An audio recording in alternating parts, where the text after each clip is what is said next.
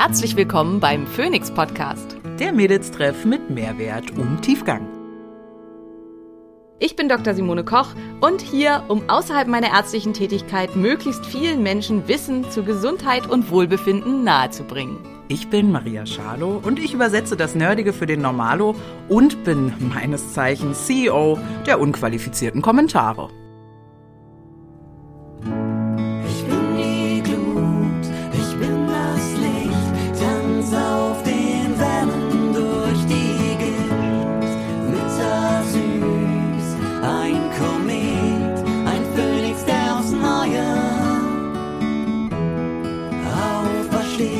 Dieser Podcast dient der reinen Wissensvermittlung.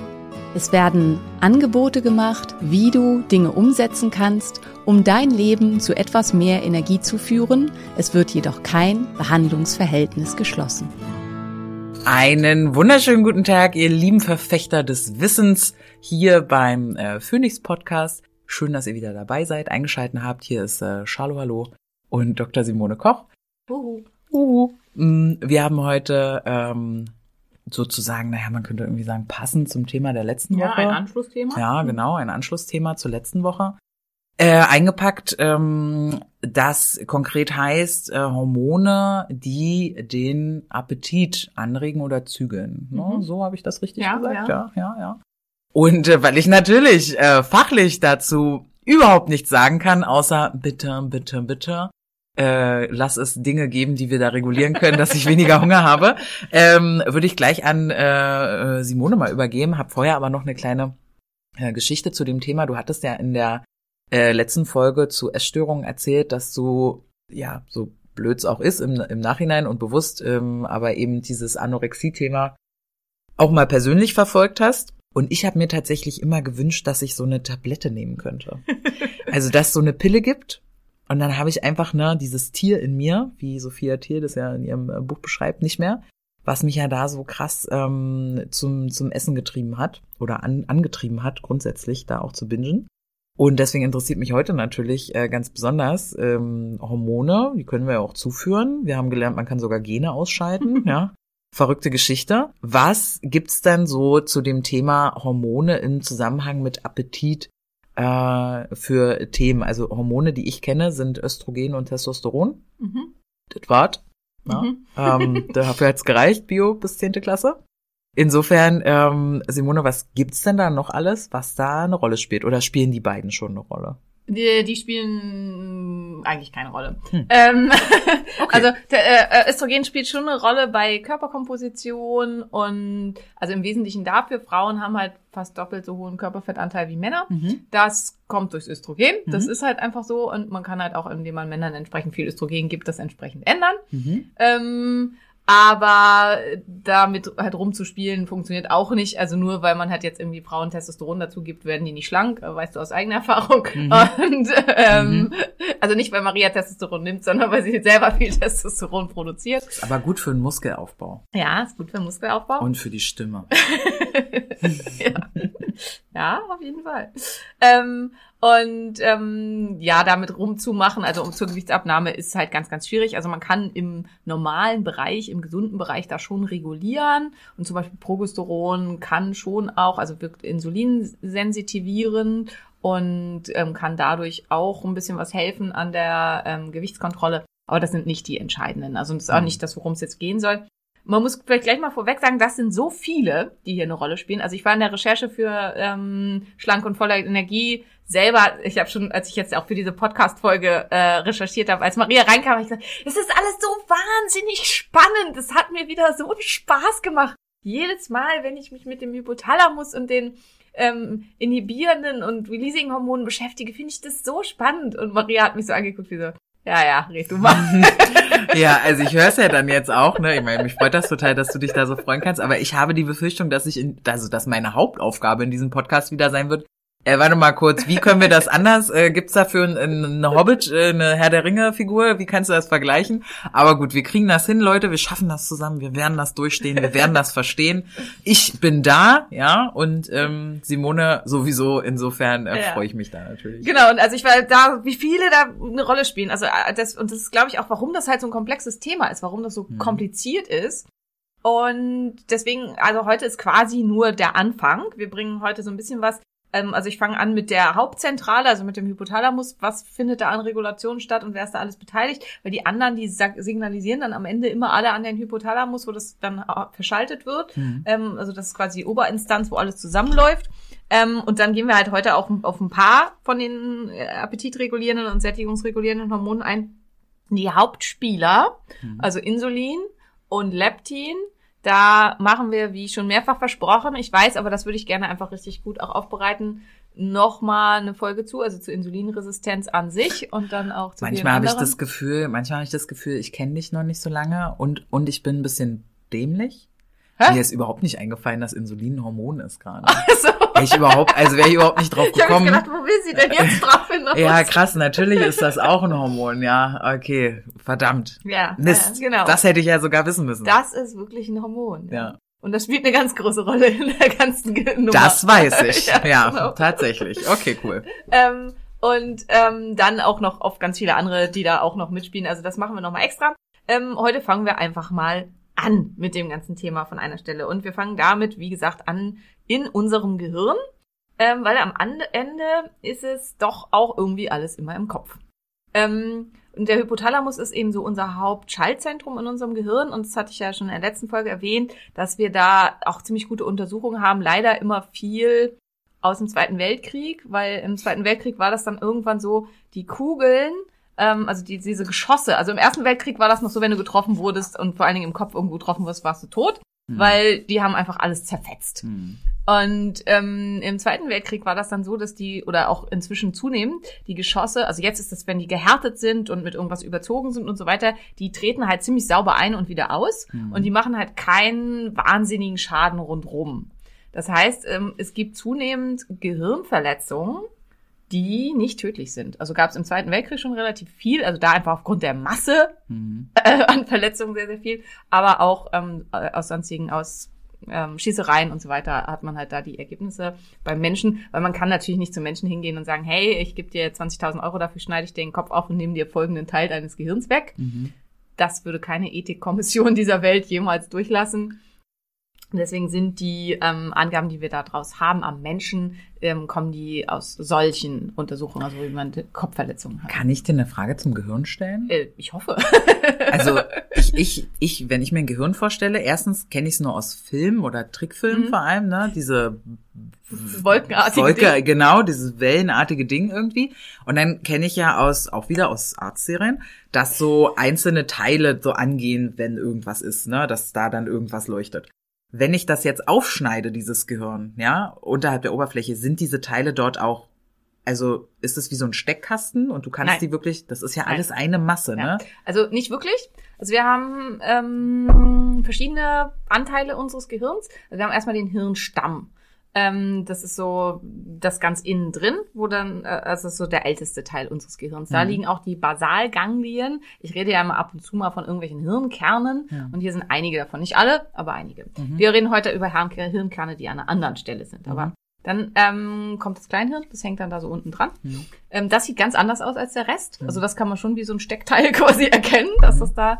Dann gibt es ähm, das äh, sogenannte ähm, Zwischenhirn, ähm, auch als also das das limbische Syste- System, Mhm. wird gerne auch mal als Reptiliengehirn bezeichnet. Genau, das kenne ich wieder aus dem Kontext von Triebsteuerung. Ja, und genau, sowas. genau. Mhm. Da ist der Mandelkern zum Beispiel, der Mhm. für Angst verantwortlich Mhm. ist und ähm, für Hierarchie empfinden. Triebe sind hier Mhm. ähm, mit und ein Teil des dieses Teils des Gehirns sind die Riechkolben. Mhm. Das heißt, unsere Nase sind eigentlich Teil dieses Gehirns. Das ist einer der Gründe, warum man mit Geruch so stark Emotionen verbindet und Mhm. so weiter. Also das Mhm. ist tatsächlich direkt wahrscheinlich. Und dann gibt es das Mittelhirn. Mhm. Und das Mittelhirn sind der Thalamus und der Hypothalamus. Mhm. Und die kannst du aber auch tatsächlich, wenn du dieses Gehirn in der Mitte aufschneidest, kannst du die auch sehen. Die sehen anders aus als diese, also diese Wellen, was du Mhm. kennst, das ist die Großhirnrinde. Das ist Mhm. alles das Großhirn. Und die anderen Teile sehen tatsächlich schon ein bisschen anders aus. Also es ist nicht alles eine Masse, aber das, was du meinst, was da irgendwo leuchtet und so, das sind meistens Bestandteile der Großhirnrinde und die kann man nicht voneinander abgrenzen. Also die sind ähm, Okay, insofern sind Gehirn-OPs ja wirklich krass dann. ja wirklich krass, weil man muss halt Du schneidest ins Blaue. äh, ja nicht wirklich, aber Hm. ja. Also Okay. ich hätte auch Neurochirurgie hätte ich super spannend gefunden. Also als ich angefangen habe, Medizin zu studieren, wollte ich Neurochirurgin werden. alles außer Kinderheilkunde halt ja, und Frauen. genau, Ja. ja. Was mich halt am Ende abgehalten hat, muss man sagen, sind die unfassbar langen OP-Zeiten. Also Neurochirurgen stehen oft 15 Stunden am Tisch. Und ähm, weil das halt so krass ist. Also weil jeder Mini-Ding kann irgendwas verändern und so weiter. Und es ist ja nach wie vor in der Medizin so, man wird dann halt auch nicht ausgelöst, weil es will halt auch nicht einer von an, vom anderen die OP übernehmen. Mhm. Weil wenn dann am irgendwas schief geht, dann weiß man am Ende nicht mehr, wer es war. Und Chirurgen sind da halt auch komisch. Und das war was, wo ich gedacht habe, nee, das will ich nicht. Also Mhm. das war für mich irgendwie zu, zu krass. Finde es aber immer noch super, super spannend. Also unser Gehirn ist einfach total Ja, Gott sei Dank, sonst hätten wir jetzt nichts, worüber wir reden ja, können. Ne? ja, stimmt, ja. Genau, und da hatte, reden wir eben über Teilmittel des Mittelhirns, also über Hypothalamus und ähm, ja, im Wesentlichen über den Hypothalamus. Und der Hypothalamus, ihr kennt dieses Bild jetzt schon, aber ich mag's einfach total. Wer den Film immer noch nicht gesehen hat, guckt mal ran, rein. Disney, alles steht Kopf. Mhm. Meine Kinder haben den total gerne geguckt. Und da gibt's eben die Schaltzentrale und da sitzen Freude und Ärger und Ekel und äh, Traurigkeit und drücken halt immer auf irgendwelche Knöpfe und dann passiert was im Körper. Und dann kann man immer auf so einem Bildschirm sehen, was mit dem Menschen passiert, Mhm. in dessen Kopf diese Zentrale ist. Und so stelle ich mir immer so ein bisschen den Hypothalamus vor. Das finde ich äh, spannend und cool. Äh, Dass so du da als Bild. Männchen drin hast? Ja, ja, dass da kleine Männchen sind, sie auf irgendwelche Sachen draufdrücken. Hm, und so. okay, es würde einiges erklären. also auch bei mir. Ja. So, ja. Und ähm, im Hypothalamus ist unter anderem die Nahrungsaufnahmeregulation verschaltet. Mhm. Und da kommen wir jetzt wieder zu diesen Verletzungen.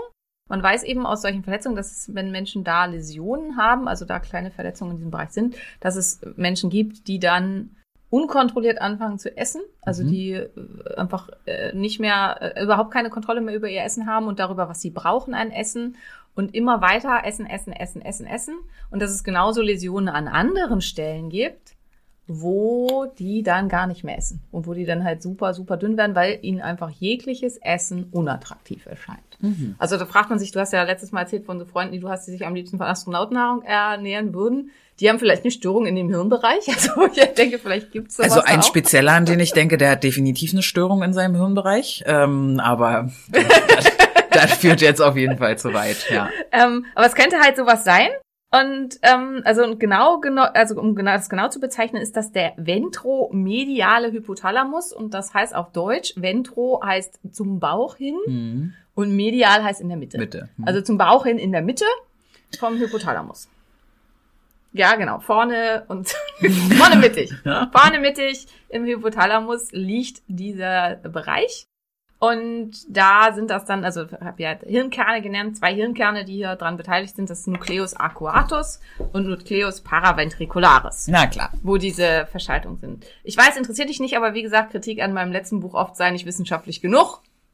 Ihr habt es. So. Ja, uns interessieren doch die Hater nicht. naja. Mhm. Vielleicht irgendwann nicht mehr. Ähm, ja. Und hier sind, also weil du hast am Anfang ja gesagt, welche Hormone und so, also hier sind vor allen Dingen Peptide am Wir- Werke. Das Mhm. sind, Peptide sind keine Hormone, können aber hormonartige Wirkung haben. Und was ist der Unterschied? Das wirst du jetzt ja wahrscheinlich wissen. Hormone sind deutlich länger und komplexer in ihrer Struktur. Peptide äh, sind, bestehen nur aus wenigen Aminosäuren hintereinander als Kette und sind deswegen instabiler. Und Hormone können über sehr weite Strecken im Blut verschickt werden. Mhm. Peptide werden meistens nur über sehr kurze Strecken zur Kommunikation benutzt. Warum denke ich gerade an Plastik? Keine Ahnung. Ah, okay. Kennt man Peptide noch irgendwie aus Umwelt oder irgendwas? Ist das Ja, ja, woanders? ja, ja, also es wird oft über ähm, Peptide auch gesprochen, wenn es also in Waschmitteln sind manchmal auch Peptide und so, also Mhm. vielleicht daher, keine Ahnung. Okay, Aber, gut. also Peptide gibt's in ganz vielen Bereichen, aber ähm, in unserem Körper und man kann die auch spritzen, also es wird inzwischen viel auch so zum Doping und so benutzt, weil es sind Mhm. eben nicht wirklich Hormone, können Mhm. auch nicht so nachgewiesen werden, Ah, ja. können aber hormonartige Wirkungen entfalten. Okay. Ähm, ja, und deswegen halt im Profisport neuer Hype Peptide. So, und ähm, da ist ganz, sind zwei ganz, ganz wichtig, und das ist das, also einen, das, was ich letztes Mal schon mal ein paar Mal gesagt habe, das ist dieses RGRP. Das steht für Agouti-Related Peptide. Das ist aber eigentlich auch egal, wofür das steht. Das macht in ganz großem Maße die äh, Triggerung Hunger. Also das ist das, was Hunger auslöst. Und deswegen ist halt auch die Idee, dass es hier Störungen gibt bei Menschen mit Essstörungen. Das hatte ich ja letztes Mal schon gesagt. Und aber ganz viele von den Hormonen, über die wir jetzt in der Folge reden wollen, führen dazu, dass von diesem ähm, RGRP, ähm, AGRP, so ist glaube ich richtig, ja, mehr oder weniger ausgeschüttet wird. Also so, dass man mehr essen will oder weniger Mhm. essen will. Und ähm, das Zweite, was hier eine große Rolle spielt, ist ähm, Melatonin-stimulierendes Hormon. Äh, nee, Melanozyten-stimulierendes Hormon, Entschuldigung, MSA. Und das macht satt. Also das macht eher satt. Mhm. Und das ist ganz witzig, weil das wird unter anderem stimuliert durch UV-Licht. Mhm. Ähm, und ich weiß nicht, ob du das auch kannst. Also merkst du einen Unterschied zwischen den Jahreszeiten, ob du mehr Hunger oder weniger hast? Ja, voll. Ja. Im Sommer könnte könnte ich mich nur von Obst und auch nicht so viel ernähren. Mhm. Im Winter geht schon jeden zweiten Tag eine Ente mit Klößen. Genau, ja. Und das ist MSA. Hm. Ähm, und zwar wird die Produktion von MSA angeregt durch UV-Licht auf die Augen, also auf die ähm, UV-Licht registrierenden Zellen äh, ähm, der, Mhm. auf die Melanopsin-Zellen in der Netzhaut. Und ähm, das findet eben, ja, im Winter haben wir einfach nicht viel UV-Licht. Ne? Mhm. Wir haben insgesamt deutlich weniger Strahlung, außerdem es äh, scheint selten direkt die Sonne. Und wenn, dann ist halt die, die Einstrahlung ist einfach eine ganz, ganz andere. Und das ist einer der Gründe, warum man im Winter mehr Appetit und mehr Hunger hat als im Sommer. Also äh, ich würde jetzt hier heute mal den Mitschreiberling machen, wie wir das für uns nutzen können. Das Mhm. heißt UV-Lampe kaufen. Genau, ja. Sehr richtig. Und wie viele Minuten am Tag da reingucken? Nicht so viele, weil sonst wirst du rot. Also frag mal Tim. Äh, der hat gerade, Ja? der, der hat sich gerade eine gekauft und Tim muss ja Hat sich immer, Sonnenbrand geholt ja, oder ja, was? und zwar an super Stellen, einmal an der Hüfte hier so und einmal hinten am Arsch. Ähm, äh, weil Will er, ich wissen, warum du das gesehen hast? ich habe nicht gesehen, er hat's mir erzählt. Ach so. ja, Timmy, aber warum? Ist jetzt auch nicht abgesprochen, aber du hast es in deiner Story gezeigt, also sei mir nicht böse. aber aber, aber warum, hab. warum hat er sich denn das UV-Licht an Hintern gehalten? Weil er sonst immer keine Sonne kriegt, keine Ahnung. Ich finde die Idee gar nicht so dumm. Also mein Hintern ist auch das Weißeste an Ja, mir. Insofern genau, verstehe ich genau, das total. Genau, absolut. Okay, nicht so lange, aber UV-Lampe. Ja, genau. Verstehe. Also, weil ich, ähm, Und Tim eincremen. ja, ja, dann wirkt das UV-Licht wieder. Ach, mehr. verdammt. genau. Aber für die Ausschüttung von MSA muss es sowieso in die Augen, also da bringt's nichts, wenn man seinen Hintern beleuchtet. Also so. insofern, weil meine Idee war halt, ich mache mir das irgendwo an meinen Bildschirm, dass wenn ich arbeite, ich halt so ein bisschen dann auch da im Gesicht von mit abkriege und ich glaube, ich muss aber halt echt tierisch aufpassen, dass ich mich da nicht verbrenne, Ja, weil ich halt definitiv. mit meiner Haut und so. Ja. Ähm, ja, also äh, es reicht eine kurze Zeit. Also es ist dieses typische, dieses zirkadiane Fenster, äh, diese Lampen, ich schicke dir einen Link oder ich, ich setze euch auch einen Link in die Show Notes. Das ist eine spezielle Lampe von Osram, die wirklich fast so hell ist wie ähm, Sonnenlicht, also wie Sonnenlicht am Morgen, so wie nicht so starkes Sonnenlicht, aber wie da in der Richtung. Und ähm, die halt eben auch UV-Licht ausschüttet. Und da kann man tatsächlich schon was mit zur Appetitkontrolle machen. Mhm. Gleichzeitig sorgt es dafür, dass man schneller braun wird, was auch nicht so verkehrt ist. Also MSA stimuliert ja die Melanozyten. Mhm. Also und wenn man dann halt mal Sonne ausgesetzt wird, was im Winter ja nicht wieder Fall ist, aber dann wird man halt auch zügiger braun.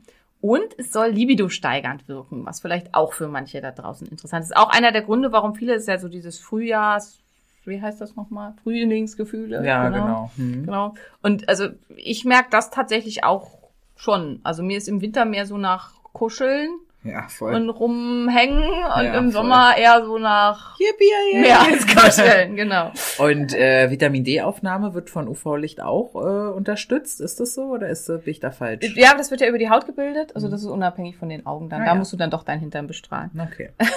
naja, jetzt wissen wir vielleicht, was Tim vorhatte. Genau, ja, stimmt, das kann sein, dass Ja. das der Grund war.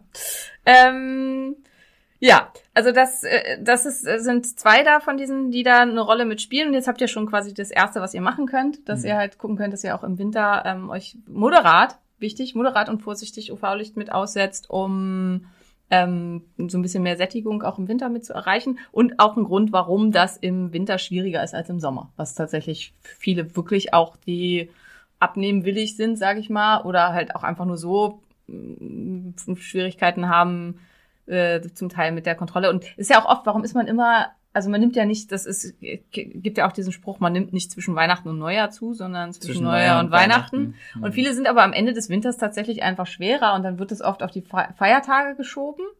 Ähm, aber es sind eigentlich nicht die Feiertage, sondern es ist dieser Mechanismus. Und der hat evolutionstechnisch natürlich total Sinn gemacht, dass man im Winter, wo die nächste Hungersnot quasi immer vor der Tür stand, Mhm. Mehr gegessen hat, wenn was zur Verfügung stand. Mhm. Das Problem ist halt, heutzutage steht keine Hungersnot vor der Tür. Der nächste. Das sieht mein Hund ganz oft anders. Der hat mehrmals am Tag Hungersnöte zu durchleiden, ebenfalls wenn es nach ihm geht. Ja. Mhm. Äh, weil, weil du ihm nichts gibst, oder? Weil er halt frecherweise nur einmal Essen bekommt Ja, am ja. Tag. Ja. Aber du hast halt niemanden, der für dich reguliert, dass du einmal am Tag Essen Krass, das bekommst. ist, also dieser persönliche Koch ist tatsächlich für mich auch so ein bisschen so ein, so ein Traumding, aber ja. Mhm. Ja, der persönliche Koch, aber der müsste dich dann halt auch davon abhalten, ansonsten am Tag zu essen. Und, Aber je ähm, nachdem, wie er aussieht, kann er mich auch äh, länger über den Tag begleiten. Ja, vielleicht auch eine Methode, wer Mhm. weiß. Ähm, und dann haben wir noch Neuropeptid Y, ähm, das auch mit im Gehirn äh, agiert und Mhm. im Hypothalamus mit agiert. Und ähm, Neuropeptid Y fördert Hunger, also macht eher hungrig, Okay. macht, macht hungrig und wird durch ausreichend Leptin gehemmt, zumindest wenn keine Leptinresistenz da ist.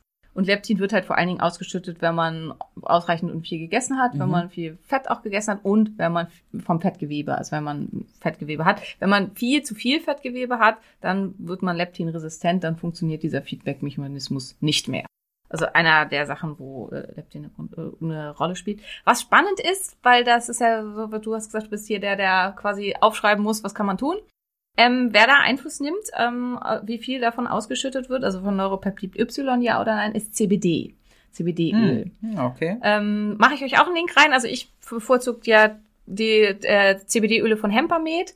Aus verschiedenen Gründen. Ich bin da ja auch mal total transparent. Den CEO von Hempermed kenne ich, kenne ich auch schon viele, viele Jahre, kenne ich und mag ich. Und ähm, ich weiß, dass die einfach super Produkte machen. Ich weiß, dass Lars super gewissenhaft ist und dass der nichts verkaufen würde, was irgendwie scheiße ist. Die untersuchen jede ihrer Chargen selber. Die haben Diagnosegeräte, wo genau geguckt wird, wie, wie viele Cannabinoide sind da drin, was von was und so weiter, damit die Entourage, das ist so die verschiedenen Cannabinoide, die in CBD drin sind, stimmt. Weil nur wenn die da alle drin sind und die von der ähm, Verteilung der Sachen zueinander ähm, passen, dann entfaltet das wirklich so seinen Effekt. Und deswegen ähm, Hempermed da meine absolute Empfehlung. Code ist, glaube ich, Simone 10, machen wir euch aber mit in die Show Notes. Und das, also wie gesagt, CBD kann ähm, Neuropeptid Y in seiner Ausschüttung hemmen und kann dadurch den Appetit auch mit runterregulieren. Und deswegen ist auch eine der Nebenwirkungen von ähm, CBD, also wenn man zu viel CBD nimmt, ist Appetitverlust. Und das hatte ich ja mal bei Instagram gepostet, vorsichtig mit zu viel CBD, es kann Müdigkeit und ähm, Appetitverlust verursachen. Und dann hat mir eine Freundin geschrieben, ey, das ist keine Nebenwirkung, das ist eine Wirkung. und ähm, ja, also das ist auch eine, das ist eine Möglichkeit, wo Mhm. man CBD für einsetzen kann. Wenn man, wenn hier vielleicht eine Störung vorliegt, also wenn das einer der Gründe ist, warum man viel mit ähm, Hunger und erhöhtem Appetit zu tun hat, kann CBD tatsächlich hilfreich sein, auch in höhere Dosierung. Ich dachte ja immer, die Leute, die äh, sich in CBD schmeißen, machen das nur, um dann ready zu sein für die Legalisierung von Gras. Ach so, nee, nee, das ist Quatsch. Weil das ist ja noch ein, ein noch viel größerer Markt dann, weißt du? Die haben dann schon die Felder. Phil Ja. Kliman zum Beispiel, der Ja. mit seinen 50 Hektar jetzt hier noch irgendwie CBD angebaut hat, safe. Das ist Ja, letzte gut, Woche klar. rausgeflogen und da äh, stehen jetzt Aber Cannabis. auch da, ähm, also zu, zu, mit zur Entourage, okay, das ist jetzt, aber wir gehen da mal ganz kurz mit rein, mit zur Entourage der Cannabinole gehört auch CH THC. Hm. Das heißt, die, die verschiedenen Cannabinole äh, des CBDs, ähm, das äh, CBD4 und CBD1 und so, die wirken auch viel besser, wenn ein Anteil an THC da mit drin ist. Und CBD ist wirklich was, ähm, also ich das können wir auf jeden Fall mal eine ganze CBD-Folge machen, das was wahnsinnig tolle Effekte erzielen kann Mhm. an ganz vielen Gebieten. Mhm. Also bei Angststörungen, bei Depressionen, bei Entzündungen, bei Krebserkrankungen, Mhm. bei Schmerzen. Mhm. Ähm, also alles, was, und wenn man eben noch den Anteil X, also einen relativ geringen von ein bis zwei Prozent von THC mit drin hat, ist die Wirkung viel, viel besser. Weswegen die Schweizer immer schon mit einem Anteil von THC verkaufen. Das ist bei uns halt nur bis jetzt verboten gewesen. Das heißt, es macht halt auch, wenn man in TBC macht, so zu, äh, in CBD macht, total Sinn, dass man halt jetzt dann halt ähm, bestimmte, oh Gott, Strains, Guck mich doch nicht an, als wüsste ich das. äh, äh, bestimmte Züchtungen Ah, ja. anbaut, ähm, Ja. die äh, auch einen Anteil an THC hat, Ah. enthalten, aber eben keinen hohen. Okay. Also Mhm. ja, kommt halt immer drauf an, wofür man das einsetzen will. Also wenn man halt äh, für im Straßenverkehr und äh, einen Job, wo man krass konzentriert sein muss und so weiter, sollte man halt eben logischerweise nichts konsumieren, wo halt viel THC drin ist oder Ja. überhaupt Ja, der. Hirnchirurg äh, konsumiert Der eher genau, der Hirnchirurg bitte nicht. andere Dinge, ja. Ja. Okay. Ja, wobei soll ja die Hand ruhig machen, wer weiß. Naja, keine Ahnung. Ähm, also, da, das ist erstmal so der Hypothalamus und das Mhm. ist das, wo die anderen dann alle hinlaufen und dann ähm, eine Rolle mitspielen. Und dann ist das nächste, finde ich, relativ oder sehr spannende, ähm, was man damit nennen kann, ist CKK. Das steht für Choloz- Cholecystokinin. Cholecystokinin gibt es auch wieder verschiedene, 1, 2, 3, 4. Das vermindert massiv das Hungergefühl. Mhm. Und da dachte man schon, als man das gefunden hat, hey, wir haben den heiligen Gral der Gewichtsabnahme gefunden. Das denkt man immer, wenn man Ja. einen dieser Stoffe findet. Das äh, denken die immer. Ähm, dann denken sie immer, jetzt werden sie alle Stein, Stein, Stein, Stein reich. Und dann versuchen sie es den Leuten zu verabreichen und merken, oh shit, der Körper lässt sich so leicht eben doch nicht in die Suppe spucken. Problem bei Cholecystokinin ist, wenn das im Gehirn ankommt, aus welchen Gründen auch immer, weil da hat's nichts verloren. Mhm. Also das macht auch Stimulationen von diesem AGRP, Mhm. also aber über so besondere Regelwege. Ähm, ansonsten, also direkt im Gehirn hat's quasi nichts verloren. Und wenn es da ankommt, macht es Panikstörung. Und ah, zwar das ist ja nicht gut. ganz, ganz, ganz schlimm. Mhm. Und ein Anteil an Panikstörung, vor allen Dingen bei Menschen, mh, hattest du schon mal eine Magenschleimhautentzündung? Nee. Okay. Ähm, also wenn man eine Magenschleimhautentzündung haben, haben viele auch, dass sie dann so depressive Verstimmungen damit haben und ganz starke Unruhe und Panik. Mhm. Und das kommt wahrscheinlich dadurch, dass ähm, Anteile von CKK4 über die gestörte und kaputte Magenschleimhaut ins Blutsystem kommt. Und ähm, wo es eigentlich halt äh, vorher schon umgebaut werden sollte, wo es eigentlich nicht hinkommen sollte, und dann beim Gehirn ankommt und dann eben diese Panikattacken und ähm, Ach, so weiter spannend. mit auslöst. Mhm. Also viele, die mit Magenschleimhautentzündungen zu tun haben, haben während dieser Episoden der Magenschleimhautentzündung auch ganz stark mit psychischen Symptomen zu tun. Wo ich das ganz krass immer sehe. Meine Mutter hat ganz oft ich wollte gerade sagen, Magenschleimhautentzündung. irgendwas hast du mir mal erzählt, ja, genau. ne? Ja. Und bei der ist das ganz extrem. Also Ja. wirklich so, dass sie dann psychisch total auffällig ist. Mhm. Und ähm, ja, am Anfang konnte sie das halt überhaupt nicht einordnen und dachte dann halt, sie hat irgendwie eine Depression oder so und äh, hatte dann aber gleichzeitig immer diese wahnsinnigen Magenschmerzen. Und Krass. inzwischen ist halt klar, ja, dass es halt bei ihr halt einer der Symptome ist, wenn sie eine Magenschleimhautentzündung hat. Da brauchen wir auch noch mal eine Folge dazu, weil ähm, ich erinnere mich, passt auch wieder gar nicht zum Thema, sorry, aber deswegen sitze ich hier. Wie war das mit Ähm, Neurodiversität? ja, ja. Äh, die, du hast mir mal erzählt, dass ein krasser, langer Vitamin B12-Mangel zu Schizophrenie führen kann. Mhm. Und in dem Zuge hatten wir nämlich über Attila Hildmann gesprochen, ne? ja. äh, der ja auf jeden Fall gerade Themen hat, sagen wir mal so, ne? Der zu, Schiz zu Schizophrenie führen kann, wenn man die genetische Prädisposition hat, das muss man auch dazu sagen. Okay, ja, sehr Schizophrenie ist ganz hoch Ja, genetisch und, bedingt. und das finde ich halt auch ganz krass, wie Dinge ineinander greifen können und dann Sachen dabei rauskommen, wo du dir denkst, was zur Hölle. Also ich würde mir da auch eine Folge wünschen über Magen, Darm, so wie, also Darm Ja, werden ja. wir ja sowieso was Ja. machen, aber was, was mit was zu tun hat Ja. und was daraus werden kann. Ja, das ist halt der Grund, warum ich das auch immer alles so toll finde und mich das halt, ähm, ja, total fasziniert. Ähm, CKK4, äh, nee, CKK, also das 4 soll eigentlich ja nicht weiter transportiert werden, wird im Magen-Darm-Trakt produziert. Mhm. Ähm, und ähm, geht dann eben über verschiedene Wege, also über die Anregung bestimmter Parameter, führt das halt im Gehirn dazu dann, dass ähm, AJ, AGRP, ähm, also dieses Peptid, was Hunger macht, runterreguliert wird und zum Teil drastisch runterreguliert wird. Wenn man bei, auch wieder, wenn man bei Ratten oder so dafür gesorgt hat, dass halt dieses Enzym stark, äh, äh, Quatsch, diese, dieses Peptid stark äh, vorhanden war, dann haben die halt auch nur noch ganz wenig bis gar nichts mehr gefressen. Also Mhm. wirklich ganz, ganz auffällig. Ähm, da war es anscheinend egal. Ich weiß nicht, ob Ratten keine Panik kriegen oder ob das egal war, dass die armen Ratten Panik gekriegt haben. Ja. Ähm, ja. Also, also haben wir für ein Vorhandensein dieser Stoffe in unserem Körper auch eine genetische Disposition? Also Ja. wie viel davon da ist und wie viel dann Ja. ausgeschüttet wird und sowas? definitiv. Okay. Plus, jetzt kommen wir halt zu den äh, spannenden Geschichten. Ähm, was kann man in diesem Zusammenhang tun? Wie viel davon ausgeschüttet wird, hängt davon ab, ob bestimmte Bedürfnisse des Körpers gedeckt sind. Bestimmte Bedürfnisse, die für unseren Körper entscheidend sind. Mhm. Und das sind Omega-3-Fettsäuren. Also das, äh, wenn quasi der Darm, die Zellen des Darms registrieren, davon war jetzt genug im System, dann schütten sie vermehrt CKK aus und essentielle Aminosäuren. Und das ist halt super, super spannend, weil das sind halt genau gerade Omega-3-Fettsäuren ist halt was, wo, ja, hatten wir ja in unserer Omega-3-Folge 97 Prozent Mangel haben.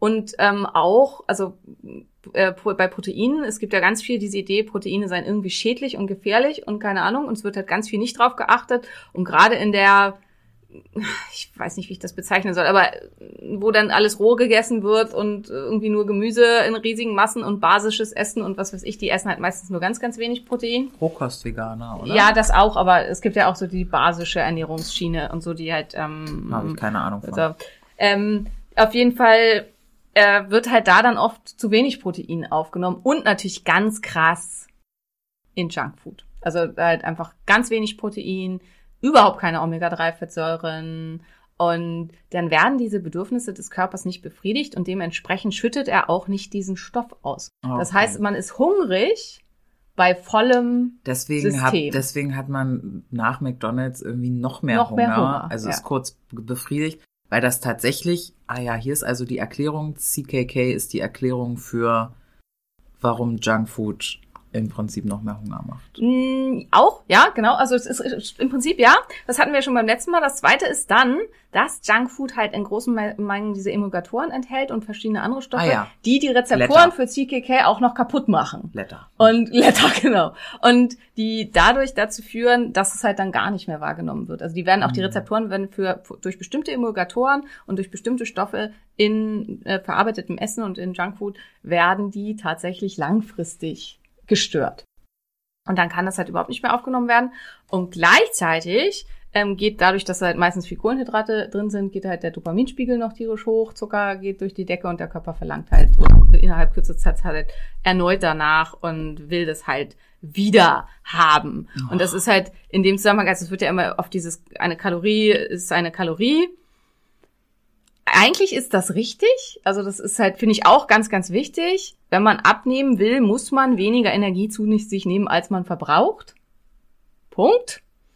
Aber wie viel man denn zu sich nimmt und zu sich nehmen will, das hängt halt ganz, ganz stark davon ab. Und wenn jemand, ähm, also von verarbeitetem Essen, essen wir automatisch immer viel mehr, als wir Das brauchen. ist ja auch die Idee von der Ja, das ist, genau, das ist die. Idee. Ja, du klar. sollst den Scheiß ja Genau. ohne Ende kaufen. Ja, genau. Mhm. Und das ist Absicht. Also das ist halt auch, weil viele ja immer, ja, und ja, da müsste es eigentlich gesetzliche Regulationen gegen geben. Das ist absichtlich so gemacht. Dieses Essen ist absichtlich so gemacht, dass wir davon deutlich mehr essen sollen, als es uns eigentlich gut tut. Und deswegen ist halt das auch, was verbindet, also was gute Ernährung verbindet, was bei fast allen guten Ernährungen gemeinsam ist, ist Clean Eating. Also völlig egal, ob man jetzt vegan macht oder Paleo oder ja, im Prinzip sogar auch Keto oder halt einfach Vollkorn, hier Vollwerternährung oder so. Es ist halt immer kein Zucker und keine verarbeiteten Lebensmittel. Und ähm, das ist meiner Meinung nach halt auch das Hauptgeheimnis. Kannst du verarbeitet nochmal genauer spezifizieren? Also wann fängt verarbeitet an? Im Prinzip bei allem, was du in irgendeiner Form fertig kaufst. Also und was nicht so ist, wie du es zu Hause gemacht hättest. Also wenn du zum Beispiel jetzt Hackbällchen kaufst beim Schlachter um die Ecke, der die wirklich herstellt aus Hack mit einem Ei und Gewürzen, Gewürzen und Brot zählt nicht als verarbeitetes Lebensmittel, weil es ist halt nichts weiter drin. und der Ähm, Sauerteigbäcker bei uns vom Dorf, das ist auch nicht Genau. Wasser, Salz, äh, Mehl, Hm. Brot. Ähm, wenn man jetzt nicht gerade eine Glutensensitivität oder eine Zöliakie hat, äh, völlig okay und kein verarbeitetes Lebensmittel. Ähm, verarbeitet heißt industriell verarbeitet, das heißt, wenn weitere Stoffe da sind, Also die wenn eine äh, Dose drumrum ist, wenn es in Plastik eingeschweißt und schon nur noch für die Mikrowelle zum Aufkochen Genau, und ist. wenn es viele, viele Zutaten drin hat, die, wo einfach unklar ist, wofür braucht man das? Also, was man zu Hause so nicht gemacht hätte. Diverse E-Nummern, Emulgatoren und so weiter. Also zum Beispiel, das hatten wir auch bei der Milchfolge, ähm, fährt, also gekaufte Milchen haben eigentlich immer Emulgatoren. Es gibt einige, die haben die nicht, aber das ist dann halt auch, zum Beispiel, wir hatten ja halt hier in der Praxis welche, die halt waren ohne Emulgatoren und dann, die flocken dann halt. Also die, wenn man die dann in Mhm. den Kaffee gießt, dann flocken die aus. Und das finden halt viele dann nicht schick. Aber, ähm, das kommt halt, also das passiert eben, wenn kein Emulgator drin ist und das ist an sich gut. Mm, Da finde ich auch, da hat eine geschrieben, ja, aber Simone, du machst doch immer äh, Lecithin in deinen Kakao und Lecithin wird doch auch als Emulgator benutzt. Das stimmt. Aber ähm, und ähm, Lecithin ist in dem Zusammenhang, aber in meinem Kakao benutze ich es ja nicht als Emulgator, sondern ich benutze es halt einfach als Lecithin. Ähm, problematisch wird es in dem Zusammenhang, dass es halt als Emulgator Stoffe bindet und neue Verbindungen erzeugt, die dann halt eben im Darm diese Rezeptoren quasi dicht machen. Die legen sich dann auch wie so ein Film da drüber und sorgen halt dafür, dass die Ich nicht würde das jetzt so erklären, du kannst die verschiedenen Zutaten für Crystal Meth nutzen, um Crystal Meth daraus zu machen. Dann ist nicht gesund. Das Beispiel hinkt ein bisschen, weil auch die Zutaten sind schon nicht gesund. Aber die, Du kannst auch Chlorreiniger daher Ja, draus herstellen. genau, das so. ist halt dann nicht gut. Aber einzeln können die Stoffe erstmal keinen Schaden anrichten, wenn du sie richtig anwendest. Ja, ja. Und damit nehme ich, was, ich weiß gar nicht, Mess wird doch auch irgendwie aus Chlorex. Wenn du damit das Klo putzt, ja, genau, putzt so ist super. Kloreiniger, genau. Genau. Kloputzen geht. Kloputzen geht, wenn du es dir in die Vene haust, ist es halt gut. nicht so geil. Konsumieren, Mm. nicht so eine gute Okay. Idee. Ja, genau. Ja, also so, äh, oder auch Kloreiniger und Bomben bauen, das wäre, glaube ich, auch so ein Beispiel, was man da bringen könnte. Ja, und, ähm, und insofern, um, also das gibt's halt auch, da gibt's auch reichlich Studien zu, dass halt ähm, der Konsum von Omega-3-Fettsäuren auch, und vor allen Dingen, hier geht's auch wieder um den hohen Konsum von Omega-3-Fettsäuren, dass der mit einer Gewichtsabnahme einhergeht. Hier ist auch immer ganz wichtig, im Vergleich wozu. Also das finde ich bei diesen ganzen Sättigungshormonen, wer jetzt auf die Pille hofft, die Maria am Anfang schon genannt hat, die komplett dazu führt, dass man 40 Kilo abnimmt, die gibt's nicht. Krass, ich würde, ich habe mich auch schon, manchmal liege ich so nachts wach, ich weiß nicht, ob du das kennst, und dann macht mein Kopf so Karussell. Der, die Klar kenne ich das, leider, leider. Ja, ja, klar, wen frage ich eigentlich? Der war You jetzt, know that there are three Ja. in Pacific Ocean. Ja. Definitely pronunciate. ah, es ist halt einfach, einfach unfassbar. Und da habe ich mir auch so die Frage gestellt, wie viel Geld würde ich dafür bezahlen? Ja, viel wahrscheinlich. Ja, ja, dass es wirklich diese erlösende Pille gibt. Deswegen sind die Kram. Forscher ja auch immer gleich so hyped, wenn, ähm, ja, sage ich dieses Wort, warum habe ich das gesagt? Naja. Nicht schlimm, ich verstehe total, was du meinst. Ich fühle mich da auch jugendlich abgeholt von dir. Ja. Julian guckt gerade immer so eine Serie bei YouTube, wo die Palmer und Villains sagen, sie sind hyped. Und äh, da habe ich offensichtlich auch schon zu viel Ja, das ist zugehört. auch ein bisschen Neurodiversheit, dass man sich das sofort annimmt. Ja. Ja. Ähm, und das, das ist natürlich auch was, diese ganzen Stoffe, die ja da so einzeln wirken, wenn es da was gäbe, was, äh, ne, womit man die halt reguliert bekommt, was eine Sache wäre und nicht äh, eine elendlange Liste mit, Mhm, ja. halt. Aber also was halt zum Beispiel durch die äh, hochdosierte ähm, Gabe von Omega-3-Fettsäuren und hier war es, glaube ich, in dieser Studie waren es 6 Gramm von Omega-3-Fettsäuren am Tag, kann man eben ohne, dass man sonst irgendwas tut und halt einfach auf eine gesunde Ernährung achtet, ähm, eine Gewichtsabnahme erzielen bei einem adipösen Menschen von so etwa zwei bis drei Kilo. Und ähm, das ist, finde ich halt auch immer wichtig, da die Kirche im Dorf zu lassen, weil sowas wird natürlich gerne dann aufgegriffen und gesagt, ja, Ab Gewichtsabnahme durch Omega-3-Fettsäuren. Ja, stimmt, aber das ist ja nicht das, was du willst. Also drei Kilo würden dir ja nicht reichen. Und ähm, aber es kann natürlich schon, also wenn du halt eben dafür sorgst, dass dein Körper vermehrt CKK ausschüttet, ist eine Gewichtsabnahme für dich natürlich viel leichter. Also au- auch unter einer Kalorienrestriktion. Es wird dann nicht von alleine gehen. Du musst weiterhin darauf achten, dass du eben weniger konsumierst, als du verbrauchst. Aber es fühlt sich nicht mehr so schmerzhaft an, sag ich mal.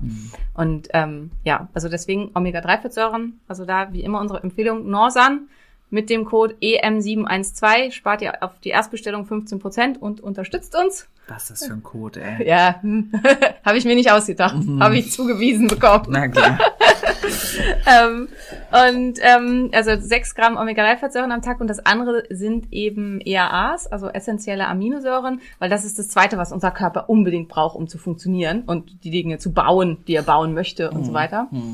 Ähm, hier kann man entweder direkt EAAs nehmen, machen wir uns euch auch in die Show Notes. Meine Lieblings-EAAs Smart, Smart Protein von Everydays. Code weiß ich nicht, Dr. Simone Koch 10, glaube ich, aber So wie immer. ja, der ist meistens Dr. Koch 10, deswegen hier ist, glaube ich, Dr. Simone Koch 10. Naja, also machen wir euch in die Shownotes.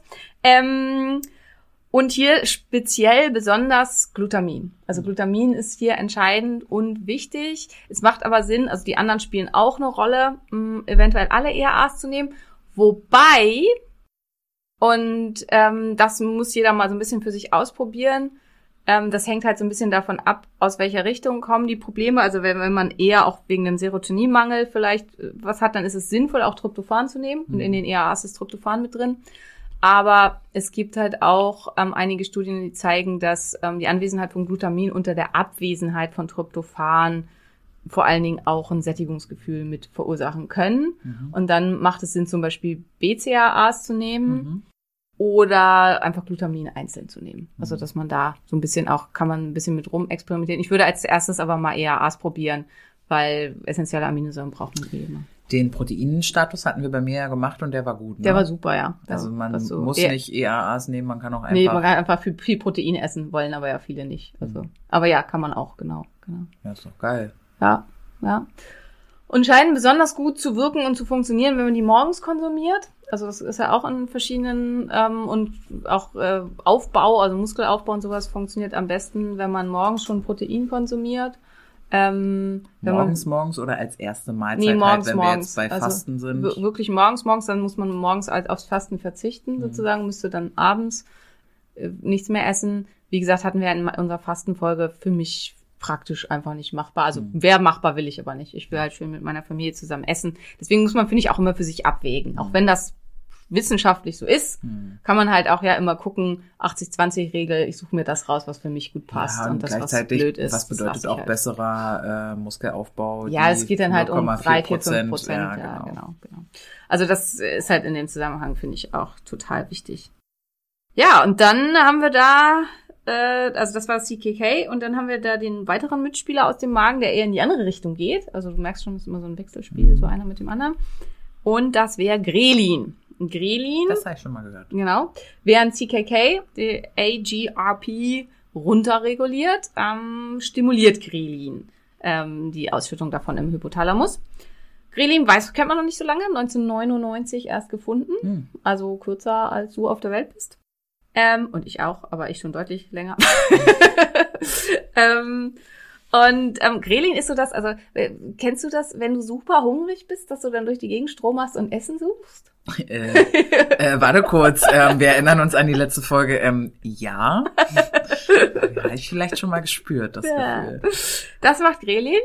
Äh, es ist eine der Funktionen von Grelin, ähm, die ähm, externe Nahrungssuche anzu. Ist es das, wo man immer wieder zum Kühlschrank geht, ihn aufmacht und wieder schließt? Es beruhigt mich total, dass du das auch tust. ja, krass, so oft. Und dann gucke ich da rein, denke mir so, ah, eigentlich ist voll, aber nee. Und dann geht man wieder und Ja. weiß gar nicht warum. Also ich habe tatsächlich ja wirklich auch mein nicht halbes, sogar länger als mein halbes Leben eigentlich permanent Diät gemacht, weil ich das ja immer, also ich war halt, also könnt ihr alles nachlesen in meinem Buch Schlank und voller Energie, aber ähm, die meiste Zeit meines Lebens war ich normalgewichtig, bis halt auf eine kurze Episode, aber das war immer für mich mit wahnsinnig viel Aufwand verbunden. Und das heißt, ich war immer irgendwie auf Diät. Und deswegen war das halt so ein Running Gag. Immer, wenn ich irgendwen besucht habe, mit dem ich eng war, war immer das Erste, was ich gemacht habe, dass ich den Kühlschrank aufgemacht habe und geguckt habe, was da so drin ist. Nicht, weil ich da irgendwas von essen wollte. Ich habe da eigentlich nie was von gegessen, aber das war so ganz unwillkürlich. Mhm. Und das ist so eine typische Grelin-Wirkung am Mhm. Werke. Das ist das, was das macht, das Kühlschrank öffnen. ähm, das wird im Magen-Darm-Trakt auch produziert und ähm, gleichzeitig macht es auch eine verstärkte Ausschüttung von ACTH, also von dem Hormon, was die Nebenniere stimuliert und was dann Cortisol anregt. Mhm. Und das ist halt auch, kennen viele auch, wenn man sehr hungrig ist, wird man unruhig. Also Mhm. dass man halt so hibbelig wird und ja, einfach irgendwie auch schneller aggressiv. Das ist halt auch. also hangry. Ja, auch das, genau. Ähm, und das sind alles Wirkungen von Grelin. Ähm, Grelin hat auch ein paar positive Wirkungen. Also ähm, starke Ausschüttung von Grelin macht eine starke Ausschüttung von Wachstumshormonen. Das ist das, was man immer am Anfang vom Fasten merkt, Mhm. dass man am Anfang vom Fasten äh, wird Wachstumshormon ganz stark erhöht. Also hier spielt Grelin halt auch eine Rolle. Und das tatsächlich habe ich schon, ich glaube, ohne dass die wissen, was dahinter steht, von Bodybuildern oft gehört, dass sie das gut finden, wenn sie Hunger verspüren. Also dass sie, wenn sie wirklich merken, dass sie diäten, weil sie dann das Gefühl haben, ähm, es, die, es funktioniert dann alles irgendwie besser. Und das Mhm. hat wahrscheinlich damit zu tun, also es ist tatsächlich so, wenn man eben wirklich Hunger empfindet und Grelin führt dazu, dass man Hunger empfindet, hat man tatsächlich aber auch mehr Wachstumshormone im Blut. Also Mhm. spielt da halt auch mit eine Rolle. Deshalb auch auf nüchternen Magen mal trainieren gehen und so. Ja, genau. Also das ähm, kann da auch hilfreich sein, wobei das der Sport, da kommen wir gleich noch zu, ein anderes Hormon ausschüttet, was dann wieder das äh, Hungergefühl hemmt und äh, Mhm. dafür sorgt, dass man nicht mehr so viel Hunger hat. Das ist was, was ich auch immer ganz krass merke. Also ich habe oft, wenn ich halt ähm, Mittagspause habe und dann eigentlich das Gefühl habe, ich verhungere schon fast und bin einfach super hungrig und Magen knurrt und Gefühl ständig aufstoßen und weiß ich nicht und so. Das macht übrigens auch alles Grelin. Mhm. Also dieses, ähm, wenn ich dann zum Sport gehe und dann trainiere, dann ist es oft hinterher weg, dass ich denke, jetzt müsste ich auch nicht unbedingt. ist halt auch ein Ding, wenn ich abends zum Sport gehe, deswegen esse ich dann auch abends nichts mehr, weil ich wirklich, mir ist Tendenz eher schlecht, als dass ich hungrig wäre. Ja, ja. Ähm, und Grelin ist auch ganz wichtig, ist ähm, ganz stark zirkadian und hängt von unseren Zeitgebern ab. Das heißt, Grelin wird halt auch ausgeschüttet zu Zeiten, wo wir, also spielt eine ganz große Rolle mit bei diesem, da esse ich immer. Also das ist, was wir auch in der Mhm. Intermediate, Intermediate Fasting Folge hatten. Wenn man einfach krass gewöhnt ist, dass man immer um 11.30 Uhr isst, Mhm. dann schüttet unser Körper in Advance, quasi also im Vorhinein schon Grelin dann in großen Mengen aus, regt damit die Magensäureproduktion ganz stark an, die Magen- und Darmmobilität wird erhöht. Das heißt, der Magen knurrt dann auch und es blubbert im Bauch und ähm, und man muss permanent aufstoßen, was auch sehr unangenehm sein kann. Das habe ich oft, also das merke ich dann auch immer. Was Grelinspiegel auch erhöht, ist Schlafmangel. Das kennen ja auch ganz viele. Viel Stress. Und ähm, wenn ich halt gestresst bin, schlecht geschlafen habe und so, dann habe ich halt oft, dass mir wirklich dann der Magen weh tut und ich halt ganz oft aufstoßen muss und so und äh, super ätzend. Und das macht alles Grelin. An sich ist es aber gut, also es soll einen ja nur vorbereiten darauf, dass jetzt dann wirklich Essen kommt und dann wird das viel besser verdaut Ja. und so weiter. Also das ist auch mal ganz wichtig klar zu machen, das ist kein böses Hormon, was wir irgendwie nicht brauchen oder so, sondern es wird halt nur böse, wenn irgendwie die ganzen Regelmechanismen nicht richtig funktionieren. Wenn man zum Beispiel halt immer Stress hat und immer Schlafmangel hat und so und es dadurch dann einfach nicht mehr richtig im Griff hat. Und was halt auch, die Schilddrüsenfunktion hängt ganz stark auch wieder ähm, damit zusammen, wie viel Grelin ausgeschüttet wird. Das heißt, wenn man sehr niedriges T3 hat, wenn man Schilddrüsenunterfunktion hat, dann wird ganz massiv vermehrt Grelin ausgeschüttet. Und dann hat man eben diese ganzen Symptome mehr. Wo Grelin allerdings in niedrigen Spiegeln auch für wichtig ist, ist für Langzeitlernen und für Libido, hatte ich ja schon gesagt. Und das ist halt auch deswegen im Fasten, wenn man halt sehr lange fastet. Also erstens sollte man dann nicht versuchen, irgendwie für irgendeine Prüfung zu lernen oder so, weil das geht dann halt äh, zwar schnell ins Kurzgedächtnis, also kurzfristig kann man sich Sachen sehr, sehr gut merken in dem Zustand, aber langfristig nicht. Und also vor allen Dingen bei Frauen führt es dann tendenziell zu einem Libido-Verlust. Also wenn man sehr lange fastet, dann geht das meistens verloren. Das ist dann weniger. bei dir nicht so. Spannend. Und es macht, dass man friert. Ähm, also das ist halt auch, äh, also das kenne ich ganz, ganz doll. Wenn ich Hunger habe, Wenn ich Hunger habe, friere ich auch, ja. ja, Ja. genau. Und ähm, also das macht auch Grelin, das reguliert den Stoffwechsel nach unten und mehr sorgt und macht die Energiegewinnung aus der Nahrung effektiver. Das heißt, es bleibt weniger übrig. Das hatten wir in der Stoffwechselfolge zur Wärmeproduktion.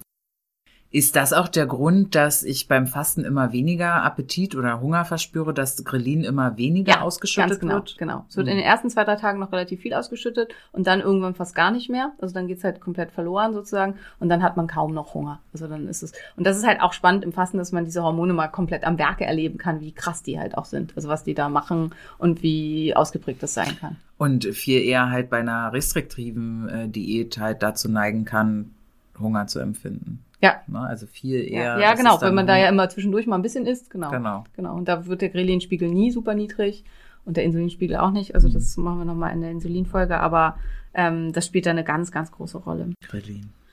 Ähm, was? So hieß, Hm? so hieß meine Anime-Figur, glaube ich. Echt? Ja. Hm. Von Dragon Ball Z. Grelin, Gelin, hieß er so? Ich weiß es nicht mehr. Dragon Ball Z habe ich wenig geguckt. Meine Schwester hat das immer geguckt. Der ist irgendwie drei oder viermal durchgeguckt. Ja, das passt auch zu Svenja total. okay, weiter im Text. ähm, was kann man machen, damit Grelin weniger hoch ist? Also außer Fasten. Ähm, was noch super hilfreich ist, sind Bitterstoffe. Das ist einer der Gründe. Ah, ja. So, ähm, also ich mag ja das. Ja, zum Beispiel Grapefruit, aber noch viel besser sind so aus Pflanzen, also Wermut oder sowas. Wermut ist übelst bitter. Ähm, also ich Ohne mag den Alkohol, aber wahrscheinlich meinst Genau, du, ne? und deswegen, also ähm, ich nehme das Kräuterkick von Naturtreu. Hier. Ah ja. ähm, und ähm, das hat kein Alkohol mit drin. Also das als Basis haben die Apfelessig genommen, um das haltbar zu machen. Und das ist halt sehr cool. Und das kann man halt nehmen, wenn man das merkt, dieses Grummeln im Bauch und das irgendwie losgeht und so, dann nimmt man halt äh, eine Pipette davon und dann wird tatsächlich, also diese Magenbeschwerden und Aufstoßen und so wird dann oft deutlich besser und Hunger kann halt auch weggehen. Also das ist, wenn man so, so vor allem so Süßhunger-Cravings hat. Also Grelin macht auch die Lust auf Zucker und Fett deutlich größer. Und die schmecken dann auch viel, viel besser. Das liegt auch diesem, an dem AGRP. Also AGRP sorgt dafür, dass Essen einfach viel geiler ist. Also das Essen einfach viel leckerer und besser schmeckt Dann kann und mein so weiter. Gehirn das anscheinend sehr, sehr gut. Ja, genau. Also das ist ja auch das, was wir in der letzten Folge hatten, dass Menschen mit Essstörungen wahrscheinlich halt, ne- also bei Bulimie und Binge-Eating halt eine Überproduktion an diesem Hormon haben. Und das schmeckt einfach viel, viel besser. Also es macht halt viel mehr Glücksgefühle, weil, und es ist auch viel mehr, was du halt auch beschrieben hast, Begeisterung für Essen. Mhm. Also so, dass es einfach großartig ist und toll ist und dass man Mhm. sich so wahnsinnig darauf freut Mhm. und so.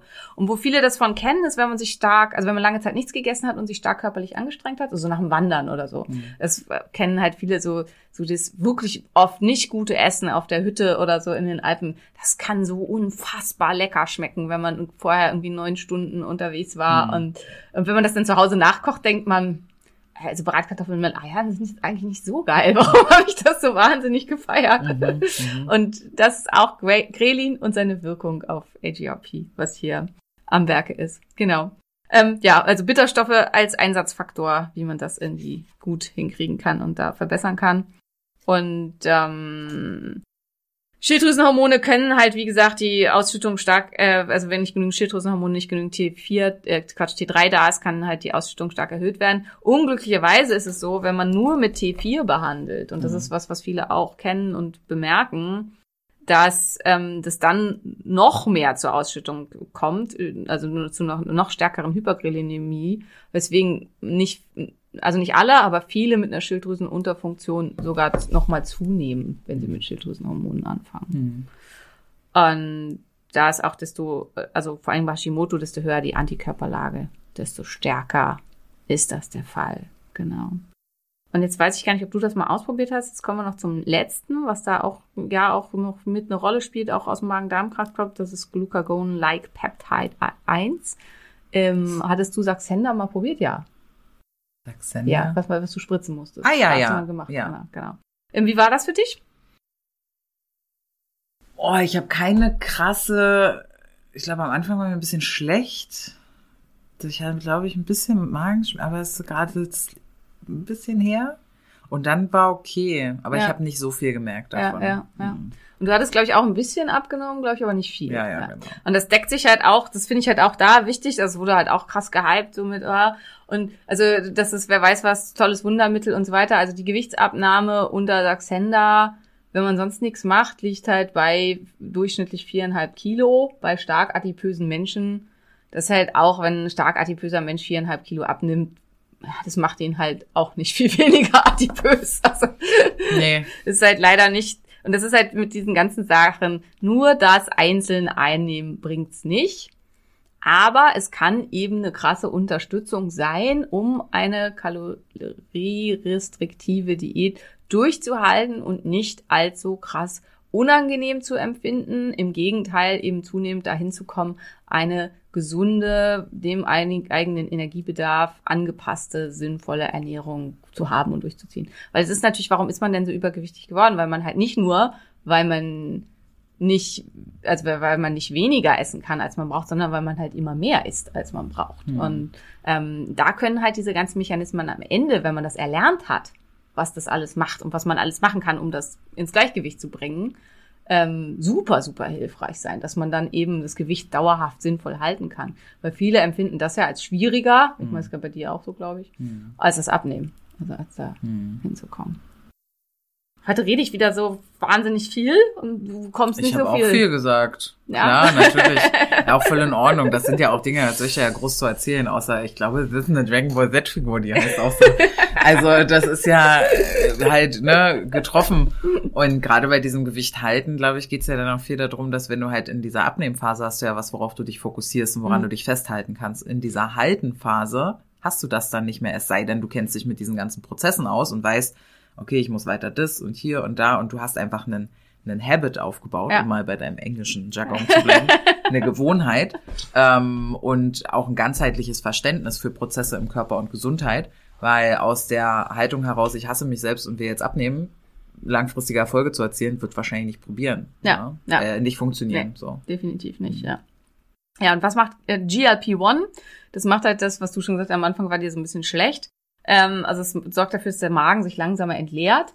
Und es ist halt auch, das sind ähm, Barorezeptoren, also die Druckmessen, die signalisieren auch an den äh, ventromedialen Hypothalamus und signalisieren halt weniger von ähm, AGRP, also von dem ähm, Hungerpeptid auszuschütten, Mhm. weil die halt sagen, hey, Magen ist voll. Ja. Und das ist halt auch das, ne, was die Fitness-Chicks immer alle propagandieren, Volumen, Volumen, Volumen. Mhm. Ähm, das funktioniert auch nur bis zu einem gewissen Maß. Das haben wir jetzt ja auch schon gelernt über CKK. weil wenn da keine Omega-3-Fettsäuren drin sind und keine Aminosäuren drin sind und so, da, also langfristig lässt sich der Körper halt nicht verarschen. Und man kann zwar Wattebällchen essen, um den Magen komplett aufzufüllen und kurzfristig signalisieren dann halt auch die ähm, Barorezeptoren, ja, ist voll hier. Aber spätestens, wenn das halt im Dickdarm ankommt, ähm, dann macht der halt nach oben hin ganz klar, das sah erst so aus, aber hier ist nichts drin. Füllt mal nach. Und dann ist oft, das ist tatsächlich auch so, als wenn man zwei Eisbergsalat isst, dann ist es zwar erstmal so, dass man halt den Magen krass aufgefüllt hat, aber äh, nach hinten raus hat man oft viel schlimmeren Hunger, als wenn man die gar nicht erst gegessen hätte. Ich weiß nicht, ob du das auch kennst, aber also bei mir ist es So eine Geschichten habe ich nie Hast gemacht. nicht gemacht, Ich habe okay. dann zwei Packungen Käse gegessen. okay. Und dann war auch okay. Ja? Also ich habe viele Erfahrungen mit solchen Geschichten gemacht, dass ich einen ganzen Chinakohl oder sowas gegessen habe und weiß halt, dass man oft dann zwei bis zweieinhalb Stunden später danach halt einfach den absoluten, meine Mutter nennt das Brüllhunger hat, dass man halt dann einfach da fast gar nicht mehr gegen ankommt, weil eben der Körper sich da nicht verarschen lässt und erstens Insulin ausschüttet auf Reaktion auf diese ähm, getriggerten Basorezeptoren, weil er ja denkt, da kommt wer weiß was. So, Achtung, Riesenmenge Nahrung auf dem Weg. Und dann kommt dieser Eisbergsalat oder Chinakohl. Chinakohl hat auf 100 Gramm irgendwie 9 Kalorien oder so. Ähm, und dann kommt da nichts. Und dann ähm, ist aber schon Insulin da und dann holt der Körper sich halt das, was noch sonst so da war und dann geht man halt hinterher in Unterzucker. Das ist das eine. Und das andere ist halt, dass der Dickdarm äh, quasi die Fehlmeldung registriert und halt auch nach oben weitergibt, entsprechend jetzt viel ähm, äh, AGRP auszuschütten, weil er verarscht wurde. Und ähm, Mhm. ja. Sehr schön. Also das ist der Grund, warum Magenfüller nicht äh, funktionieren. Also warum, ja, wie heißt noch dieses Zeug? Glucomanan.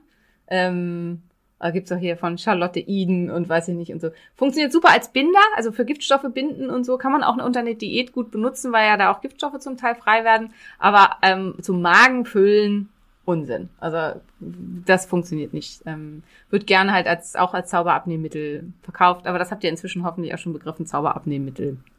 Leider Ja. noch nicht. Ah, Man kann auch Glucagon-like Peptide 1. Ach so, und es macht, also neben der langsamen Magenentleerung macht es ein höheres Sättigungsgefühl auch wieder. Ähm, auch das kann man wieder ein bisschen stimulieren über unterschiedliche andere Sachen, nämlich, das habe ich vorhin schon gesagt, über Sport. Ähm, und zwar massiv. Also Sport macht genau so eine starke GLP-1-Stimulation wie zum Beispiel Saxenda. Also das wurde halt auch in Studien nachgewiesen und ist halt deutlich gesünder. das hat keine Nebenwirkungen, m- macht keine komischen anderen Sachen und ja, und das ist halt auch mal hier ähm, Regelkreisläufe, also unser Körper lässt sich nicht verarschen, wenn ich das von außen zuführe und der Körper hat es selber nicht bestellt, dann merkt er das irgendwann und regelt die Rezeptoren nach unten. Beim Sto Sport schüttelt, schüttet, schüttelt, schüttet er es selber aus, hat es also selber bestellt ähm, und reguliert dann auch die Rezeptoren nicht runter. Und das ist auch immer ganz, ganz wichtig. Alles, was man macht und was man halt dann auch entsprechend geben kann, zum Beispiel ist Bittermelone. Also ich würde euch den Sport empfehlen, aber man kann natürlich zusätzlich oder anstatt, aber anstatt, naja, ne, aber ähm, kann man Bittermelone nehmen. Wäre zum Beispiel auch in einer tollen Kombination im In Shape von Kedosha. Und das regt dann halt die GLP-1-Produktion an. Und hier ist auch wieder, das ist ein Pflanzenstoff, der so ein bisschen, ja, schon auch, also in größerer Menge wäre giftig. Und in dieser kleinen Menge wirkt er halt hormetisch, das heißt, er regt den Körper zu Anpassungsprozessen an. Und der Anpassungsprozess, der hier passiert, ist die erhöhte Ausschüttung von GLP-1. Und auch das hat der Körper dann selbst bestellt. Das heißt, es macht keine Gewöhnung im Gegensatz zur direkten Gabe von GLP-1. okay. Also das finde ich da auch noch wichtig und spannend. Ja, das war's genug mit dem Blabla von Simone zu Sättigungs- und Appetithormonen und so weiter. Super spannend. Also zusammenfassend Genau, wir fassen es nochmal zusammen. ja, Omega-3, check. Ja. EAAs, also wie viele Aminosäuren sind die 17? Acht. Die Ja, acht sind acht. essentiellen? Essentiell sind acht. Ah ja, acht äh, eher, oder EAAs, ne? Ja. Oder eben genug, genug Proteine zu sich nehmen Ja. einfach. Da hatten wir die UV-Lampe, Mhm. ne? Als du packst es in die Shownotes mit rein. Da gab es Mhm. hier zwischendrin so ein bisschen Bitterstoffgeschichten und Ja, Gedöns, das machst genau. du sowieso mit rein. Und dann, äh, Mensch, was war jetzt zuletzt gerade Sport? Na Sport. klar. Ja, Sport und Bittermelone beziehungsweise äh, verschiedene Kombinationen mit Bittermelone, die man da auch noch benutzen kann. Und das ist jetzt natürlich wieder wahnsinnig viel. Man kann auch halt Einzelsachen davon probieren. Aber, also es ist auch in Schlank und voller Energie, habe ich die alle mit drin und auch alle nochmal aufgeführt und so. Wenn man es halt wirklich, also du hast ja schon gesagt, du würdest ein Vermögen dafür ausgeben, wenn es halt diese Pille gäbe. Wenn man das wirklich so erfolgreich wie möglich hinkriegen will, macht es schon Sinn, relativ viel von diesen Stoffen zu nehmen. Ähm, weil es wirklich enorm helfen kann, dass der persönliche Leidensdruck erniedrigt wird. Also dass es halt einfach nicht so schwer fällt. Ich schraube vielleicht auch mal die Omega-3-Zufuhr um einen Teelöffel hoch am Ja, Tag. ja. Dann sind es drei. Ja, und also ich mache es ja auch gerade, äh, einfach weil ich ja immer meine eigenen Programme mitmache. Ich mache es ja schon seit einer ganzen Weile. Ich mache es halt ganz moderat, weil ich hatte ja durch äh, Pandemie und Lockdown und so weiter habe ich halt irgendwie vier Kilo zugenommen und die will ich halt wieder abnehmen. Ah, ja. furchtbar. Und jetzt sind halt anderthalb Kilo sind jetzt schon unten. Ähm, und hat halt aber auch ziemlich lange gedauert. Aber das ist für mich halt auch total okay. Also ich will das halt so ganz, ganz langsam machen. Aber es ist halt auch unter der Berücksichtigung von diesen ganzen Sachen und so. Ich finde es überhaupt nicht schlimm. Und ich muss ganz oft abends drüber nachdenken, im Augenblick tatsächlich, ob das stimmen kann, was ich da aufgeschrieben habe, weil ich wirklich gar keinen Hunger habe. Und das ist für mich auch mal sehr, sehr beeindruckend, weil ich ja sonst oft viel Hunger habe wo ich halt auch merke, das funktioniert, was ich da alles zusammengebastelt habe. Und ähm, das ist halt äh, auch ein sehr schönes und tolles Gefühl. Und hilft einem natürlich auch dann langfristig raus, wenn man halt vielleicht dann mal wieder rausfällt und halt Sachen isst oder nicht nimmt oder so, die man vorher gemacht hat, dass man weiß, okay, die Sachen haben funktioniert. Da kann ich auch wieder zurück drauf gehen. Deshalb habe ich das Buch auch vorbestellt. Ne? Das können wir nämlich vorbestellen, das Buch, weil Support ist kein Mord. Ja, und es ist wirklich, wirklich ein tolles Buch. Ja, und dann äh, Und sind die... Tatsächlich ist das, was wir jetzt hier echt in eine Stunde bequatscht haben, sind im Buch, glaube ich, anderthalb Seiten. Also ich habe, ähm, also es ist wirklich das, also ich habe jetzt ja schon viel geschrieben, viel in den letzten Jahren, aber es war noch keins wissenschaftlich so kompakt, weil ich halt auch vom Verlag echt ständig Feuer gekriegt habe. Also selbst als das jetzt fertig war, wollten sie mir noch fast 100 Seiten streichen. Dann habe ich ein bisschen den Zwergenaufstand veranstaltet und habe gesagt, dann wird's nicht gedruckt. Da wird keine einzige Seite mehr äh, gedr- äh, gestrichen und habe das dann Gott sei Dank auch durchgekriegt. Aber es ist halt immer noch so, dass ich viel streichen muss. Wie viele Seiten hat dann das Buch? 240. Und sie wollten das auf 140 reduzieren? Nee, 160 wollten sie, aber es sind ja auch noch dann ganz viele Rezepte und Ja. halt das Literaturverzeichnis. Aber warum? Ja. Papier ist teuer, Hm, drucken, irgendwie so, glaube ich. Ja, Hm. ja. Okay, cool. Ja.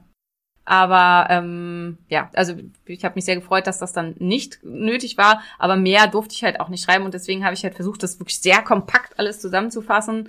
Und ähm, deswegen kann man da auch schon mal zwei, drei, vier Pod- Podcast-Folgen trotzdem auch nochmal drüber reden, weil da dann einfach noch einiges mit dazukommt. Und was vielleicht auch wichtig und entscheidend ist, also ich habe wirklich ganz, ganz aktuell recherchiert, also fast alles von dem, was wir jetzt besprochen haben, was auch im Buch sind, sind echt Studien und Erkenntnisse und so von 2021 wo es ihr so, glaube ich, auch noch nirgendwo anders nachlesen könnt im Augenblick. Und das Verständnis für Sättigung und Appetitregulation und so weiter hat sich ganz stark geändert in Mhm. den letzten Jahren. Also wir bekommen viel mehr eine Idee, da, eine Idee dafür, dass es eben nicht ist, jetzt reiß dich mal zusammen und mach mehr Sport, sondern dass es eben ganz viele Regelkreise hier gibt, die unsere Bedürfnisse, also die, die tatsächlichen Bedürfnisse unseres Körpers überschreiben Hm. und die dafür sorgen, dass wir einfach Dinge tun, die uns nicht gut tun Mhm. und die da Probleme verursachen. Und für mich war auch nochmal, also ich habe jetzt schon mehrfach gesagt, dass ich auch echt immer Schwierigkeiten mit dem intuitiven Essen habe, auch ähm, nach so vielen Jahren noch. Und für mich hat es jetzt wirklich auch mit meinem, also das basiert ja schon, ist schon ähnlich meinem alten Abnehmprogramm gegenüber, nachher das, das Essensprogramm. Aber es sind eben ganz viele neue Sachen dazugekommen, wie das, was wir jetzt heute so ein bisschen zusammengetragen haben und noch viel, viel, viel mehr darüber hinaus ähm, zunehmend auch wirklich zu einem intuitiven Essen zu kommen. Also ich habe ja heute Morgen war ich im Hotel und habe ich im Hotel gefrühstückt. Und ja, ich habe dann halt auch gedacht, normalerweise frühstücke ich ja nicht, trinke ich ja immer nur meinen Kakao. Und habe gedacht, naja, hast du jetzt hier dafür bezahlt. Und außerdem wusste ich ja, wir sitzen jetzt dann hier und habe gedacht, okay, frühstückst du mal richtig. Und es war wirklich so, es gab halt diese wahnsinnige Auswahl am Buffet und das war für mich sonst immer so der Super-GAU, weil Mhm. wenn es so viele unterschiedliche Speisen gibt und so, Mhm. dann habe ich das Gefühl, ich muss das alles mal probiert haben Mhm. und so lecker und so. Und dann hat auch der Kellner hat mir dann, wie die ja immer netterweise das machen, er hatte mir dann drei glutenfreie Brötchen gebracht, was ich nie essen würde normalerweise. Und früher hätte ich das vielfach dann auch unter dieser Idee, jetzt heute gönne ich mir mal was quasi, hätte ich das dann, glaube ich, alles gegessen. und hätte Mhm. mich dann hinterher geärgert. Ähm, also hätte halt dann noch Joghurt mit Obst und hier noch Porridge und dann gab es glutenfreien Pudding und dann gab es Muffins und Kuchen und so alles, was es bei mir zu Hause ja nie gibt. Gegessen habe ich aber tatsächlich eine große Portion Gemüse, ein bisschen Rührei, zwei Scheiben Speck, ein halbes Brötchen und ich habe meinen Kaffee getrunken. Und dann hatte ich keinen Hunger mehr. Und dann habe ich auch nicht mehr gegessen.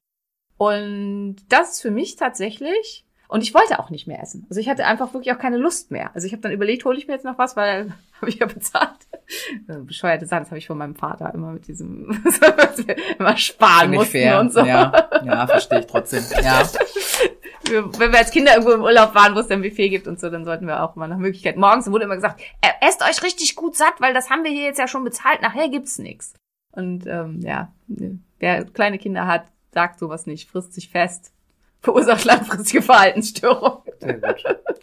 Aber dass ich dann halt eben heute Morgen da sagen kann, nee, ich habe überhaupt keinen Hunger mehr, Mhm. durch mit dem Thema. Wunderbar. Und auch jetzt halt Stunden später auch einfach wirklich noch keinen Hunger habe, würde ich einfach auch mal da auf mein eigenes Programm zurückschieben, führen und das ist eine gute Sache. Mhm. Bist Ja, du da cool. hungrig im Moment? Ich, nee, ich dachte auch gerade daran, ich hatte gestern extra, was ist denn heute? Sonntag. Ja. Gestern früh habe ich um acht auch gearbeitet, habe mich getroffen mit einer lieben Kollegin äh, und äh, sollte Brötchen mitbringen und hatte zwei äh, Sauerteigbrötchen für mich dabei und äh, habe eins gegessen und es war auch fein und entspannt. So. Ja. Insofern im Moment ist das alles fein, aber äh, man kann ja vorsorgen, Genau. weil das äh, Programm Protein noch- machst du eh, Omega-3 machst du ja auch immer brav. Ja, ja, das ist entspannt. Jan läuft dir jetzt mit dem Löffel hinterher. Genau, das ist äh, tatsächlich sehr entspannt und fällt sehr leicht. Ich hatte überlegt, ob ich das öffentlich mache, Ja. ob ich da so eine öffentliche. Dr. Simone Koch äh, Preview Challenge draus mache. Ähm, aber ja, mal gucken. Überlege einfach, also ich habe es ja bis jetzt auch nicht, also das ist jetzt ja quasi auch, so, also ich habe es ja auch so für mich selbst gemacht, weil ich halt einfach für mich erstmal ausprobieren musste, wie funktioniert das für mich, wie komme ich rein ähm, und so weiter. Und ja, habe mir aber auch überlegt, dass ich halt eben dann jetzt so ab jetzt das auch ein bisschen öffentlicher machen will und dann einfach auch zeigen will, was ich so, wie kann man im Rahmen dieser Vorgaben dann auch trotzdem noch schön und lecker essen und kochen und so weiter. Und ja, Ja. jetzt hast du es eh schon gesagt. Ja gut, die Folge kommt Ja, ja, erst irgendwann in ein paar Wochen Genau, raus. genau, hast du ne? bis dahin noch Zeit. Bis dahin habe ich noch Zeit, auch ein bisschen äh, Erfolge äh, vorzuweisen. Sozusagen. Naja, oder, oder dich einfach auch mit dir zu entspannen. Also das habe ich einfach auch jetzt über das Ganze so für mich gelernt, ähm, dass das auch was ist, was total wichtig ist, dass man lernt, dem Körper dazu vertrauen. Also dass man lernt und sich ganz klar macht, der Körper ist kein Perpetuum mobile. Wenn ich mich daran halte, dann wird es sich irgendwann auch zeigen. Ich muss nur durchhalten. Und das ist ja auch was, ich bin da ja, ich bin ja so ungeduldig, das bist du ja auch. immer Ja, so ja, hektisch und Alles muss mir nicht, sofort und genau. jetzt. Du, ich habe mir zwischendrin schon diesen Dr. Raab angeguckt, der ja hier so Ganzkörper hier wegschneiden, da rein, da glatt und raus und dann hier mehr und so für 25.000, 30.000 Euro. Ah, es wäre so schön, wenn ich das machen könnte, aber ich bin natürlich voll in dem Bewusstsein, dass ich danach dann sieben Monate später wieder genau aussehe wie jetzt, Na, weil sich und ja Prozesse Bei aller Liebe, müssen. Nikola Raab, großartiger Schönheitschirurg, auf jeden Fall. 40 Kilo kann er auch nicht entfernen. Ja. Wobei, wenn du das hörst, melde dich gerne. Ja, wir können ein Sozialexperiment machen und du kannst es als Werbung nutzen. ja. Fettabsaugen ist gefährlich und es gibt gewisse Mengen, die man nicht überschreiten darf, weil es im Zweifelsfall tödlich enden kann. Also, Oh, no joke. Ja. Ist ja Ach, gut, Menno. Mann, ey. Ach, Mensch. Ja, äh, So ein unidealistisches Leben, seit wir uns kennen. Oder unträumerisches Leben, wie auch immer. du Bei solchen Dingen, da ist halt Fakt, Faktismus. einfach träumen vom. Endergebnis und wir äh, schauen und ähm, Gehen in die Richtung. genau, Ja, langsam und stetig. Finde ich gut. Super. So, ihr Lieben, genug Gelaber von uns. Auch schade. Ach, schade, ja, Ja. ja. Haben wir ja noch ein bisschen. Ähm, wir danken euch fürs Zuhören, ähm, hoffen, es war viel Spannendes für euch dabei, wie immer. Wenn es euch gut gefallen hat oder ihr irgendwelche krassen Vorschläge habt, was ihr total gerne möchtet, was wir mal machen sollen oder so, schreibt uns einfach bei Apple Podcast eine Rezession. Wir würden uns wahnsinnig freuen. Ihr unterstützt uns damit echt ganz, ganz, ganz doll. Ähm, ja, weil natürlich, wenn man so einen Podcast macht, so schön das ist, dass Maria und ich uns jetzt deutlich regelmäßiger sehen als vorher, was Ja. ich zumindest sehr, sehr gut finde. Ja. Ähm, und wir das auch wirklich gerne hier für euch machen, möchten wir natürlich schon auch so viele Menschen wie möglich damit erreichen. Äh, und meine Idee war ja auch, weil halt immer das Feedback war ja mit deinen Stories und so, das ist halt alles schon cool, aber es dürfte auch gern mal ein bisschen länger sein und einfach da ein längeres Format zu haben. Ja, und da möchte ich natürlich auch, dass da einfach so viele Menschen von was von was von haben wie möglich und vielleicht auch, dass vielleicht auch die was davon haben, die mit Instagram und kurz Dopaminkick und so nix am Hut haben.